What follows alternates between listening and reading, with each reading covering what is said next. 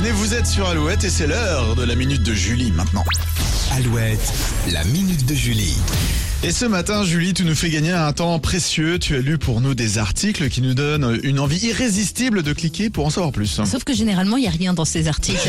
Le premier, par exemple, on connaît la date de sortie de l'album du spectacle des Enfoirés. Ah. Génial Voici la date donnée par l'article.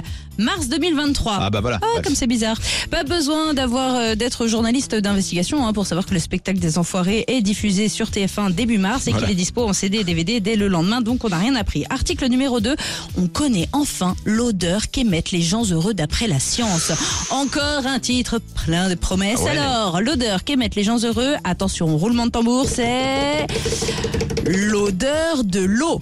L'eau Voilà, on apprend donc que l'eau a une odeur et c'est celle des gens heureux. Bref, une petite dernière pour la route. Euh, mesdames, c'est à partir de 31 ans que vous ressemblez moralement à votre mère, c'est-à-dire l'âge moyen auquel on devient maman en France. Hasard, je ne crois pas. Si vous voulez vraiment des articles intéressants avec de vraies infos, direction alouette.fr. Est-ce que je peux venir à côté de toi et tu peux me dire si je suis heureux? Est-ce que je sens l'eau? Mais déjà, je ne sais pas, il n'y a pas d'odeur de l'eau.